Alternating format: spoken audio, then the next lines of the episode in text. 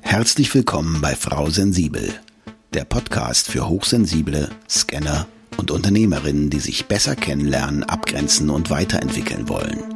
Bei Frau Sensibel räumt Nicole Führing mit Vorurteilen auf, klärt Herausforderungen und teilt Impulse und Strategien, die du direkt in deinem Alltag umsetzen kannst. Für dein erfolgreiches Dasein als Unternehmerin und hochsensible Scannerpersönlichkeit. Schön, dass du dabei bist und auch von mir ein fröhliches Hallo. Heute geht es um das Thema, wie gehen hochsensible Persönlichkeiten mit Druck um.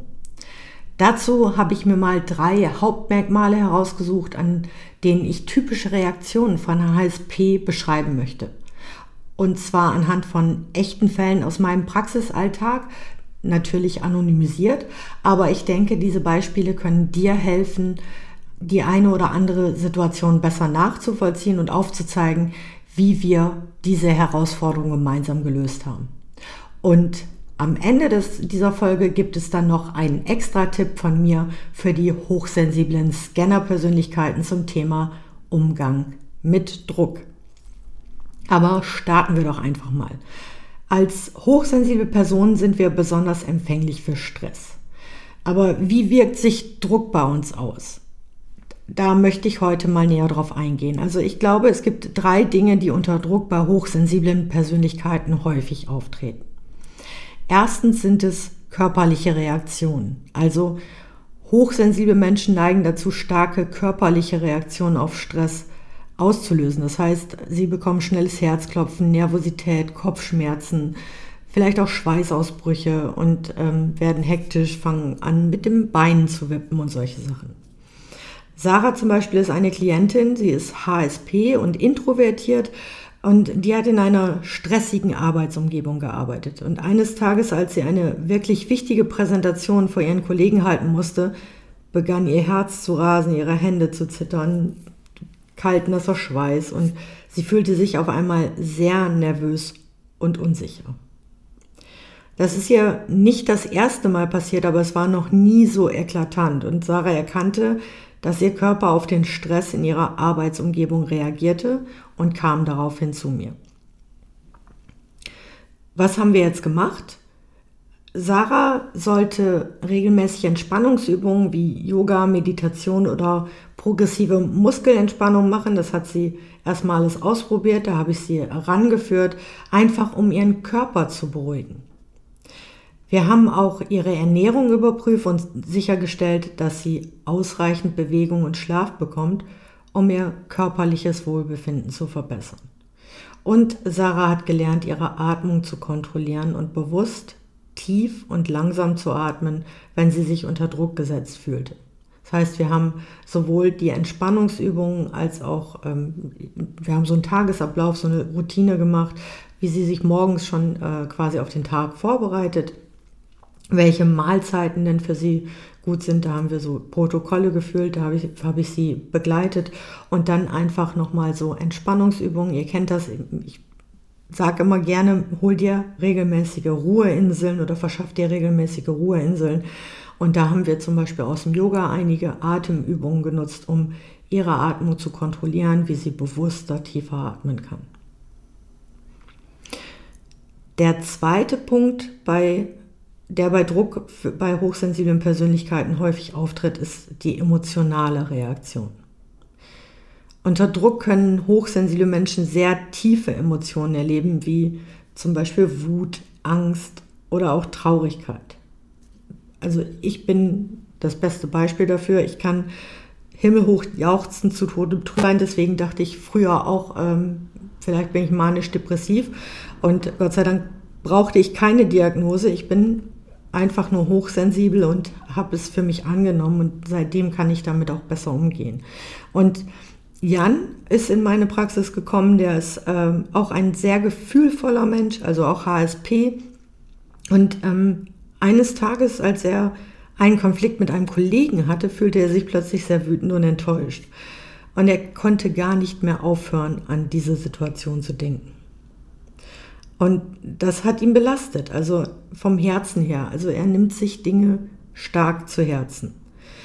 Und da hat Jan erkannt, dass es dass er sehr empfindlich auf Konflikte reagiert und dass er lernen musste, damit in, umzugehen. Dann kam er zu mir und wir haben darüber gesprochen und ich habe erstmal sondiert, okay, worum geht es denn im, im Speziellen? Und Jan durfte lernen, seine Gefühle auszudrücken und mit anderen Menschen darüber zu sprechen. Das heißt, wenn er darüber gesprochen hat, konnte er seine Emotionen besser verarbeiten. Und das haben wir in verschiedenen Sitzungen geübt und umgesetzt. Außerdem hat er gelernt, seine Gedanken zu reflektieren und sich auf die positiven Aspekte in seinem Leben zu konzentrieren, um seine Stimmung zu verbessern. Das hat er mit dem Coaching-Kalender klare Kante gemacht. Damit hat er immer so einen Anker gehabt, okay, ich muss das jetzt eintragen, ich habe hab ich meine Aufgabe heute schon erfüllt. Also wirklich immer wieder reflektieren, nochmal gucken, was war heute gut, was kann ich davon wieder nutzen, wie kann ich das verändern, wie kann ich das auch positiv umformulieren. Und dann hat er, wie gesagt, mit mir auch daran gearbeitet, besser mit seinen Emotionen umzugehen, um sich selber besser zu verstehen. Das, das klingt sehr kryptisch, aber das ist auch bei jedem anders. Das heißt, wir arbeiten individuell, was du in dem Moment brauchst. Und bei Jan war es einfach so, dass er gucken musste, okay, wie kann ich Emotionen denn überhaupt zeigen? Wie kann ich die rauslassen, dass ich mir die nicht so zu Herzen nehme, dass ich mir das nicht alles reinfresse. Und das ist uns dann gut geglückt. Und dann kommen wir auch schon zu Punkt 3 der ähm, häufigsten Dinge, die bei hochsensiblen Persönlichkeiten unter Druck auftreten. Und zwar ist das die Verhaltensänderung.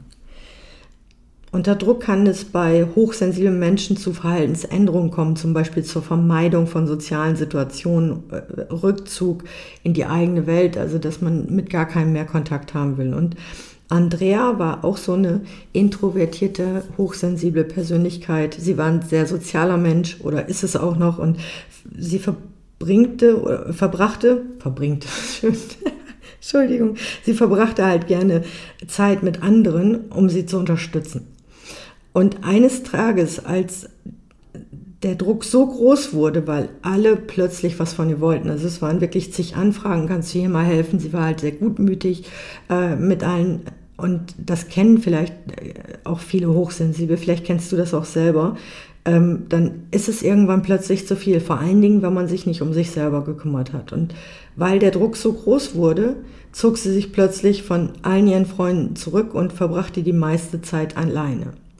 Und da hat sie gemerkt, dass sie sich unter Druck, Druck oft zurückzieht und dass sie lernen darf, wie sie besser mit dem Stress umgehen kann.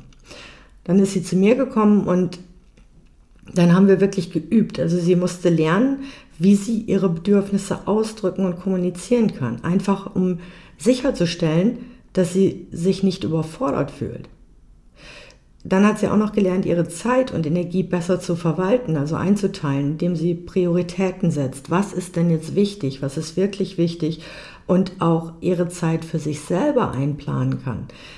Also, dass wir darauf achten als Hochsensible, dass wir wirklich auf uns achten und dann vielleicht auch mal auf die anderen. Also nicht immer alles nur allen anderen recht machen. Und mit Andrea ähm, habe ich dann in unserer gemeinsamen Arbeit auch ihr soziales Netzwerk gestärkt. Und sie hat sich mit Freunden und Familie wieder verbunden, neu verbunden, das auch erklärt und erläutert, einfach um sicherzustellen, dass sie sich unterstützt und geliebt fühlt. Weil das ist für uns Hochsensible auch oft eine Herausforderung. Wir nehmen das anders wahr und deswegen fühlen wir uns im Stich gelassen. Gerade wenn wir uns viel um andere kümmern. Das heißt, das Fazit daraus ist, als hochsensible Person müssen wir uns bewusst um unsere Bedürfnisse kümmern und lernen, wie wir mit Stress umgehen können. Es ist einfach wichtig, dass wir uns gegenseitig unterstützen und verstehen, dass jeder hochsensible Mensch einzigartig ist und seine eigene Art hat, mit Druck umzugehen. Und das sind jetzt nur drei wirklich kleine Beispiele, ähm, von körperlicher Reaktion, emotionaler Reaktion und Verhaltensänderung, das kann auch zusammen auftreten. Also sowohl körperliche Reaktion mit Verhaltensänderung oder emotionale Reaktion mit körperlicher Reaktion oder alles drei zusammen. Und da muss man wieder individuell gucken. Deswegen ist es immer gut, wenn man jemanden hat, der von außen drauf guckt und einfach mal vielleicht auch anders fragt, der die Situation auch erkennt und dann begleiten kann. Und als hochsensible Scanner-Persönlichkeit kann ich dir noch sagen, ich habe schnell gelernt, mit Druck sehr gut umzugehen. Also für mich ist Druck auch immer eine Art Ansporn. Und da ist mein besonderer Tipp, als ich mal dieses äh, Sprichwort beziehungsweise das ähm, Parkinson'sche Gesetz kennengelernt habe, war das für mich ein Meilenstein. Das Parkinson'sche Gesetz besagt, dass wir für alles immer genau die Zeit brauchen, die wir zur Verfügung haben. Und als ich das das erste Mal gehört habe, war es für mich so wie, ah, jetzt erinnere ich mich an die Schulzeit und vielleicht kannst du dich da auch dran zurückerinnern. Die nächste Mathearbeit steht an, man hat drei Wochen Zeit, also genug Zeit und man plant so. Also ich habe das jedenfalls so gemacht. Ah, guck mal, da Dienstag und Donnerstag übe ich und die nächste Woche und dann habe ich, dann habe ich irgendwie äh, acht Stunden geübt insgesamt. Dann kann ich noch mal so einen Probetest für mich machen und das war alles so durchgetaktet und dann schien auf einmal die Sonne und der, die Frage kam, oh, gehen wir ins Schwimmbad und, oder wir waren wieder draußen. Ach nee, da, das kann ich auch morgen noch machen. Und es wurde immer kürzere Zeit und so drei, vier Tage vor dem Test dann oder vor der Arbeit wurde dann richtig reingehauen. Und irgendwie haben wir es trotzdem alle geschafft. Und genau das beschreibt für mich das Parkinson'sche Gesetz.